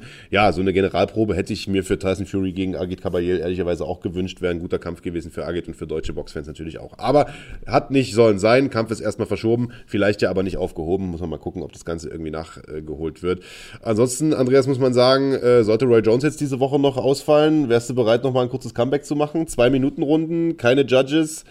Kein Headgear übrigens, weil die Frage auch immer mal kam. Also die werden keinen Kopfschutz tragen, äh, obwohl es ein Sparingsmatch ist. Ähm, also wird sozusagen oben ohne äh, geboxt. Würdest du einspringen kurzfristig? Klar. Also, äh, das kannst du mich ja blind fragen. Wenn es ein geiler Fight ist, ein geiler Name, dann mache ich das auf jeden Fall. Ob es jetzt Fedor ist oder Tyson. Heißt das, dass ich denke, dass ich Tyson umhaue? Nein. Nicht, dass ihr denkt, ich bin größenwahnsinnig geworden, aber als Kämpfer denke ich mir, ey. Aber stell dir mal vor, Stell dir mal vor, ihr vereinbart vorher, wir machen aber nur lockeres Sparringsding. Ja, ja, klar. Und dann trommelst du den da um. Wie so ist im Sparring, meinst du? und dann drehe ich einmal auf. Ja, ich glaube, dafür ist er ein bisschen zu, äh, zu abgewichst. Ähm, das, das würde nix, da will ich auch ganz realistisch sein, aber einfach mit jemandem den Ring zu teilen, der äh, diesen Legendenstatus hat, das würde ich immer machen. Also auf deine Frage hin. Aber irgendwie das Gefühl, es gibt noch ein paar, also zwei Leute, die die vorher anrufen würden. Meinst du? Weiß ich gar nicht. Aber den Frontline-Battle-Titel, den könnte man sich doch. Und vor allen Dingen, also äh, Roy Jones Money würde es mitnehmen können. Wäre ja nicht schlecht. Wobei Roy Jones würde wahrscheinlich froh sein, wenn er Andreas Kanyotakis Money bekäme. Okay, liebe Freunde. Also, das war's äh, von uns für heute. Etwas konfuse Sendung. Seht es uns bitte nach. Äh, wir hatten beide Nachtschichten äh, dieses Wochenende. mussten längere Veranstaltungen kommentieren. Ähm, wir sind nächste Woche wieder für euch da, sprechen dann natürlich über die UFC-Card. Wie gesagt, sechs Kämpfe diesmal. Wir sprechen über ähm, den Kampf von Attila Korkmaz, der unter der Woche ja in Russland in Aktion ist. Und wir sprechen natürlich über den Kampf von Mike Tyson. Das wird soweit lehne ich mich jetzt mal aus dem Fenster, wahrscheinlich der Aufhänger nächste Woche werden. Vielleicht auch der Aufreger. Lassen wir uns mal überraschen. Schön, dass ihr dabei wart. Ansonsten besucht äh, regelmäßig auch mal unter der Woche unseren Kanal. Wir haben immer mal ein paar nette Sachen und schaut auch auf den Kanal von Run Fighting. Auch da wird es ein paar eine ganze, ja, eine ganze Reihe netter Videos geben. Ansonsten bleibt gesund, macht es gut. Bis dahin. Bleibt rämig.